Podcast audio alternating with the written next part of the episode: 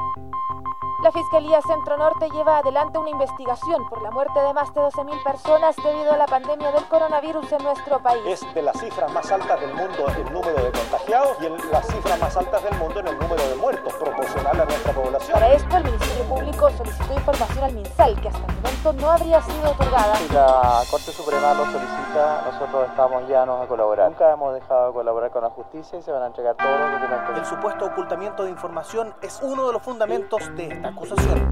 Desde la sala de redacción de La Tercera, esto es Crónica Estéreo. Cada historia tiene un sonido. Soy Francisco Aravena. Bienvenidos.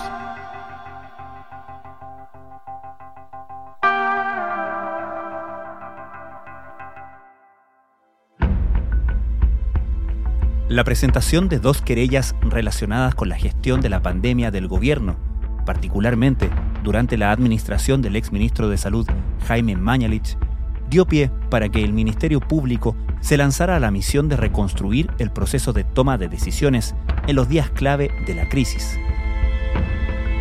En esa investigación, la incautación y revisión de los correos electrónicos entre Mañalich, su jefa de gabinete Itzar Linazazoro y la subsecretaria de Salud Pública Paula Daza se alzó como pieza fundamental. Sin embargo, en un hecho inédito, el ministro Enrique París se negó a entregar esa información. Ahora, la decisión sobre el acceso a esos correos debe ser definida por la Corte Suprema. ¿Qué está buscando el Ministerio Público en esos emails? ¿Qué testimonios lo han llevado hasta ahí? Y en primer lugar, ¿cómo las críticas a la gestión de la pandemia se transformaron en una investigación del Ministerio Público? Cuando tú hablas de que las críticas a la gestión de Mañalich respecto de la pandemia, tienes que recordar que estas se empezaron a levantar muy tempranamente. Estamos hablando de abril, ya había mucha preocupación en expertos, no solo del área de la salud, sino que también desde la academia y de eh, los científicos y el mundo a cargo del tema estadístico y de manejo estadístico. Francisco Artaza es periodista de la Tercera Domingo. Ayer publicó junto a Leslie Ayala el reportaje Reconstrucción a los días clave en el MinSal. No entregaba detalles desagregados que permitieran una auditoría de manera más concreta y exacta respecto de las medidas que se estaban tomando. Balance en una jornada en la que se entregó el detalle comuna por comuna de la incidencia del virus y también los criterios para decretar las cuarentenas. Lo primero que se evalúa es el número de personas contagiadas con COVID-19 en relación al total de una población. Esa información por detalle de comuna costó muchísimo que llegara y eso fue sembrando las primeras dudas, a lo cual después se sumó el debate respecto de la cifra de muertos. Y fue así como estamos hablando de junio, de fines de junio, el 23 de junio, cuando el senador Alejandro Navarro presenta una querella. Si bien se habló de que estaba dirigido respecto del gobierno, en particular del presidente y de la autoridad sanitaria, el senador Navarro no fue más cauto y estableció esta denuncia, esta querella respecto de quienes resultaran responsables. Y más tarde se levanta una nueva querella, esta sí ya dirigida en contra del presidente Sebastián Piñera, en contra del ministro Mañalich, en contra de los subsecretarios de redes asistenciales y de salud, que fue presentada por el alcalde de Recoleta, Daniel Jadwe, por los muertos que se habían ocurrido en, en la comuna de Recoleta por COVID-19. Estos dos son los primeros elementos que obligan al Ministerio Público a, una vez que los tribunales declaran la admisibilidad de estas querellas, a iniciar por lo tanto la investigación. La investigación está siendo solicitada a través de una querella que denuncia a ambas autoridades como responsables de las medidas para combatir el COVID-19 y que se argumenta no han tenido el resultado esperado, causando un aumento no solo en la propagación del virus, sino también en las muertes de chilenos, según subrayó el senador Alejandro Navarro, tanto el presidente de la República como el exministro Jaime Mañalich han admitido las fallas en la política sanitaria. ¿Cuál es la reacción a la presentación de estas querellas? La reacción por parte del Ejecutivo fue siempre declarar que esto eran acciones de carácter político y que por lo tanto tendían a criticar más bien la gestión del gobierno más que a tener elementos reales o sustantivos para una investigación judicial. De hecho, criticaban un poco al Ministerio Público porque se hubiese puesto dentro de esta maquinaria para afectar el legado del gobierno, como llamaban en su minuto, y en especial del ministro Mañalich. Lo que sorprendió a todos fue lo que ocurrió cuando el fiscal Miguel Carrasco solicita al juez de garantía la autorización para poder proceder a la incautación de los correos electrónicos y a la documentación interna por parte del, del, ministerio para poder corroborar parte de las declaraciones que ya se estaban recibiendo en la fiscalía. Y allí la primera reacción, y me refiero a esto, una gestión que se hace el 8 de septiembre, muy reciente, y ahí la reacción por parte del ministro de Salud, el actual, el doctor París, fue totalmente inesperada porque lo que él hace es rechazar la solicitud y obliga, por lo tanto, a un pronunciamiento del Poder Judicial, de la Corte Suprema en específico. Se trata de correos electrónicos del ex jefe de la cartera Jaime Mañali, ex jefa de gabinete y la subsecretaria de Salud Pública Paula Daza. Ante la negativa del MinSal, la Fiscalía presentó este escrito a la Corte Suprema en el que expone que el Ministerio de Salud no tiene fundamento para negarse a entregar los correos electrónicos. Y es que en primera instancia... Esto porque el Ministerio de Salud, como cualquier otro ministerio, digamos, son considerados como zonas especiales y tienen una garantía que también las tienen, por ejemplo, los cultos religiosos o las tienen las unidades de las Fuerzas Armadas, que para poder solicitar una medida intrusiva, la Fiscalía requiere dar aviso a la autoridad competente, en este caso al Ministerio de Salud, para que se les permita y se les dé facilidades a esta irrupción. Y cuando lo hace, la respuesta que recibe de Enrique París es que primero la información es demasiado sensible por cuanto están considerados, por ejemplo, los root, los nombres de las personas que pudieron haber sido contagiadas y por lo tanto hay derechos de los pacientes que comprometen.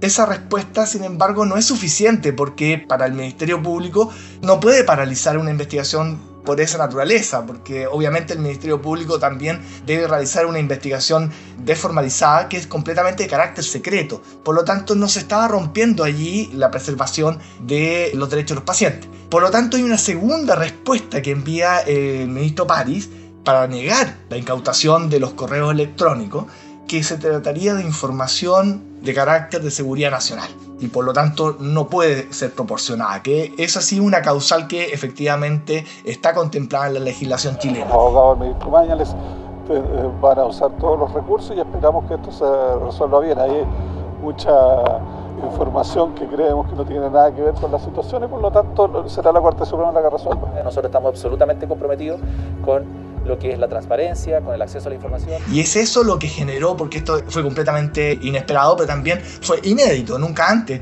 una autoridad del Poder Ejecutivo había recurrido a esto. Ya se han producido incautaciones en distintos ministerios por distintas causas en las cuales nunca se había generado este conflicto. Y eso es lo que hoy día está entrampando, digamos, al Ministerio Público con el Ejecutivo. Y va a tener que pronunciarse la Corte Suprema en los próximos días. ¿Cuál ha sido la defensa pública, el argumento público del el ministro París y en general del gobierno respecto de estos argumentos que hacen, respecto en particular de cómo esto afecta o podría afectar la seguridad nacional? Mira, no han avanzado más allá de haberlo simplemente planteado como una defensa para impedir la realización de la diligencia. Tanto así que el propio ministro París en dos ocasiones ha señalado con posterioridad esto, que si la Corte ordena la entrega y la incautación de los correos, ellos van a proceder a entregarlo. Entonces ha sido bien dual, porque la respuesta ha sido más bien ahora de carácter político y sobre todo ha estado en función de las mm. reacciones del ministro del Interior, Víctor Pérez, y del secretario general de Gobierno, Jaime Belolio, de defender más bien la acción y la gestión que llevó adelante el ex ministro Jaime Mañalich durante los primeros meses de la pandemia. Que presenten a 24 horas antes, o que traten de presentar a 24 horas antes, que pensa el plazo, una acusación contra el ex ministro Mañalich, da cuenta de que no habían fundamento, sino que simplemente es una cuestión política. ¿Sabemos específicamente qué busca el fiscal en estos correos electrónicos? ¿Cuál es la información que él espera encontrar respecto de la materia de la querella? La investigación está concentrada, pese a que está dirigida a determinar, digamos, si hubo responsabilidad en el tipo de fallecimiento, está más bien concentrado por parte del Ministerio Público, o sea, la tesis con que está trabajando el Ministerio Público es respecto del tema de los contagios. Y si hubo acciones o instrucciones concretas por parte de la autoridad sanitaria para ocultar, manipular o distorsionar un poco las cifras de modo de establecer ciertas estrategias de control de la pandemia que no afectaran tanto la imagen del gobierno, pero también sobre todo, digamos, la posibilidad de, de, mantener cierto nivel de movilidad ciudadana y no afectar así la eh, economía. Esa es una de las tesis con que está trabajando el Ministerio Público. Nos parece que es imprescindible entender también que cuando hablamos de eh, un retorno seguro y del control de la pandemia, estamos hablando de dos elementos de dos objetivos que no son contradictorios. Y lo que pasa es que a partir de ciertas declaraciones, sobre todo de funcionarios del Ministerio de Salud, que no son cualquier persona, estamos hablando de Joana Acevedo, quien fue directora del Departamento de Epidemiología y actualmente es la jefa de la dirección de la cual dependen los dos estamentos que tienen la función primordial de establecer todo lo que es la estadística respecto de las enfermedades infecciosas y los fallecimientos en Chile. Estamos hablando del Departamento de Epidemiología y del famoso DAIS, que es este departamento de estadístico que tiene que establecer finalmente cuáles son las causas de muerte en Chile.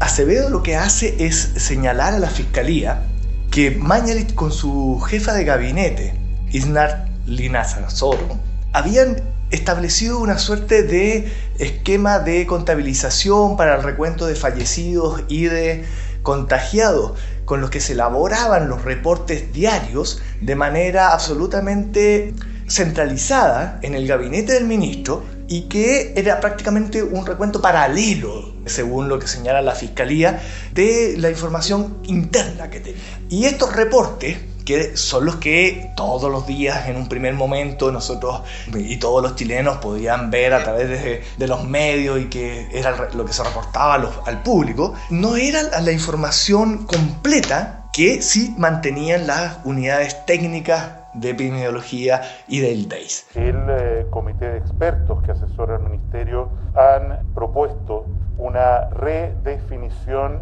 de los casos positivos y que se empiezan a producir suerte de desfase. Al principio estos desfases eran pequeños, señala ella, de dos, tres casos hasta diez, lo cual no tenía mayor gravitación porque se podían incluir después, o sea, en términos epidemiológicos no tenía mayor gravedad. Pero hay un momento clave que ella lo señala en el 29 de abril, cuando esta brecha, este desfase, se amplifica de tal modo que son 90 los casos que no estaban reportados. Ese día el ministro Mañalich, en el reporte que hace desde la moneda, habla de 520 nuevos casos. Los casos eh, confirmados a la fecha entonces son 14.885 y los casos activos son 6.612 que se compara favorablemente con la cifra de 8.057 personas en Chile recuperadas de esta enfermedad y que por supuesto son los primeros que van a recibir este carnet COVID. Y los nuevos casos son 520. Por lo tanto, 90 sí era significativo.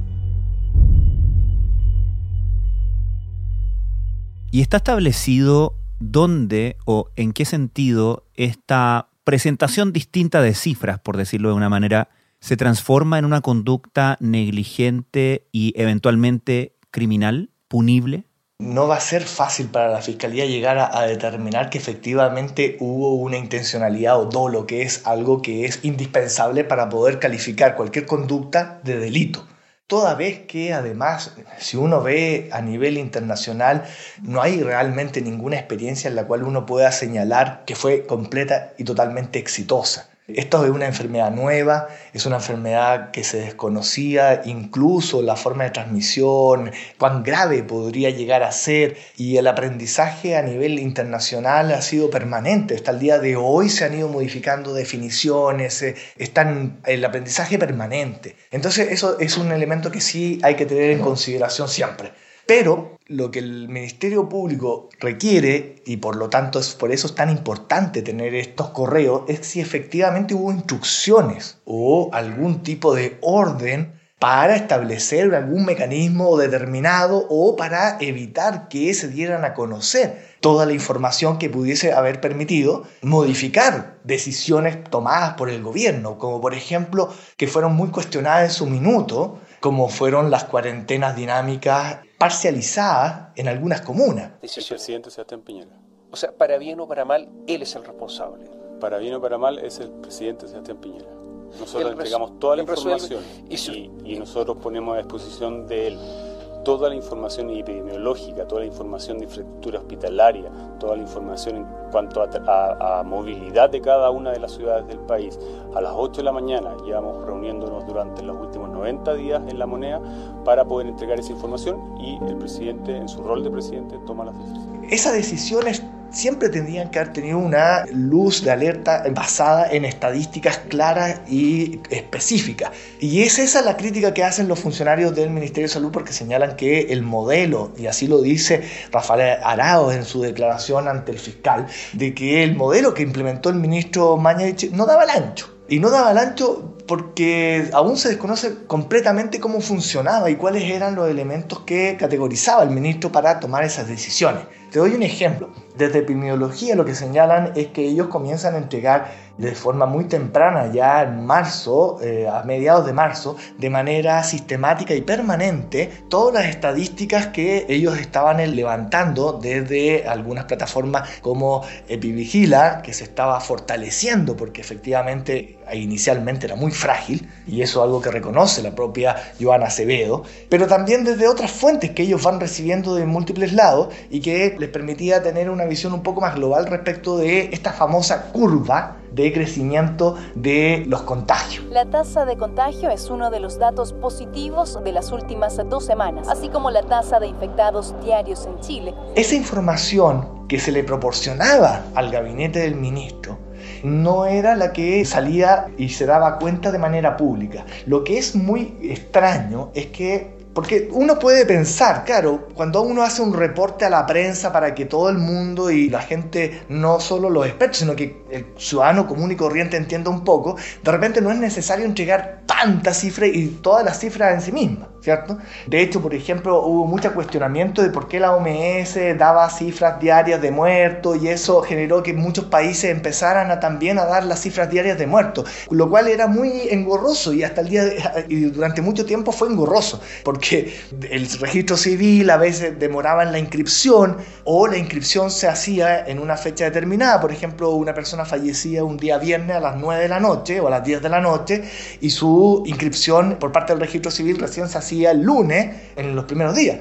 La información del registro civil se entregaba semanalmente al DEIS, los lunes. En reunión telemática expuso el director del registro civil Jorge Álvarez, quien aclaró la entrega de cifras respecto a los fallecidos. El personero explicó que entregaban los datos de muertes semanalmente al Ministerio de Salud, criterio que fue cambiado esta última semana a reportes diarios. Todo eso se fue mejorando en el camino debido también a las polémicas que surgieron públicas sobre esta información.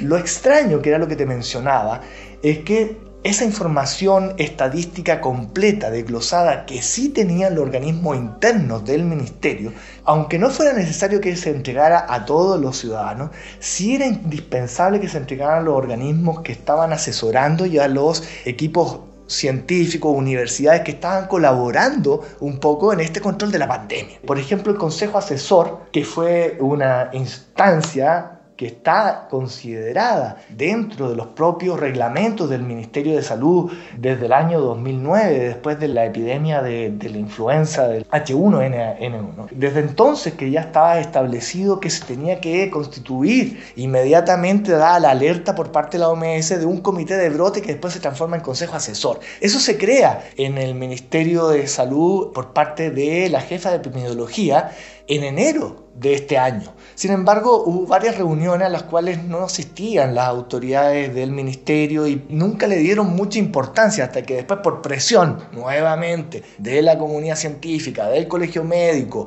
de las universidades, eh, sí se constituyó y se le dio un poquito más de realce. ¿Ustedes le hicieron ver la crítica de que se podía estar comunicacionalmente entregando una sensación de tranquilidad y de triunfo? ¿Se lo hicieron ver y qué le contestaron? No, sobre la meseta no, no hemos conversado con ellos. Sí tuvimos una conversación después del tema de, la, de que se llamó a los empleados eh, públicos, pero una asesoría respecto al tema comunicacional sí le hemos manifestado que es necesario el reforzar el mensaje sin embargo, este consejo asesor, que aun cuando sus conclusiones no son vinculantes, obviamente que si tú tienes un organismo que te está colaborando al control de la pandemia y entre más ideas, más enriquecedor puede ser tener, digamos, estrategia para poder controlar una pandemia, la propia Joana Acevedo es clarísima en su declaración ante la Fiscalía de que no podían proporcionarle la información desglosada en detalle, sino que solo los reportes públicos que salían en la prensa.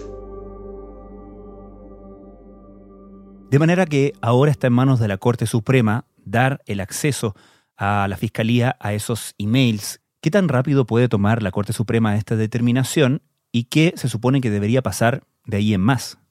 Es una medida que puede tomar rápidamente la Corte Suprema y simplemente lo que hace es ordenar si efectivamente se dan o no los argumentos que señala el ministro Enrique París respecto de afectación o no a la seguridad nacional. Y una vez que determine la Corte Suprema si eso no es efectivo, se procede inmediatamente a autorizar la diligencia. El informe del fiscal Javier Armendáriz es muy contundente y respecto de, de, las responsabilidades no solo políticas sino penales que pueden haber en este caso. La Fiscalía ya hizo también la diligencia en Entel para corroborar y interrogó también al experto que está a cargo del enlace con el Ministerio de Salud para efectivamente saber si estos correos electrónicos que están almacenados en los computadores de la empresa Entel están bien preservados y si hay alguna posibilidad de afectación, a lo cual ya demostraron que efectivamente están allí que no hay cómo vulnerar eso. Así que es una medida que se, una vez que la Corte Suprema lo ordene, se ejecuta muy rápido. Otra cosa es que pueda demorar mucho el análisis que va a tener que hacer la fiscalía respecto del contenido de los correos. Piensa tú que van a tener que leer muchísimos correos electrónicos dirigidos desde el ministro hacia los funcionarios del ministerio, del ministro a sus asesores, de los asesores, porque estamos hablando de los correos del ex ministro Jaime Mañez, de la jefa de gabinete, de los subsecretarios de la época y también de, otros funcionarios más. Por lo tanto, va a ser un número no menor de, de correos.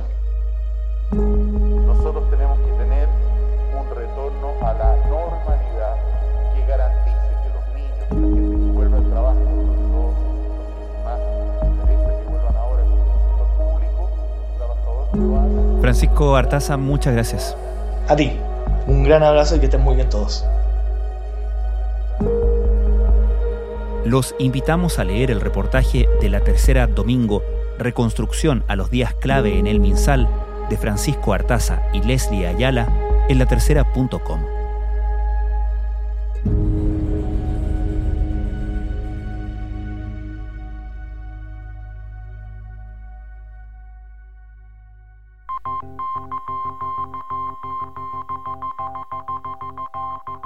Crónica Estéreo es un podcast de La Tercera. La producción es de Rodrigo Álvarez y Melisa Morales. Y la edición de quien les habla, Francisco Aravena. La postproducción de audio es de Michel Poblete. Nuestro tema principal es Hawaiian Silky de Sola Rosa, gentileza de Way Up Records. Nos encontramos pronto en una nueva edición de Crónica Estéreo.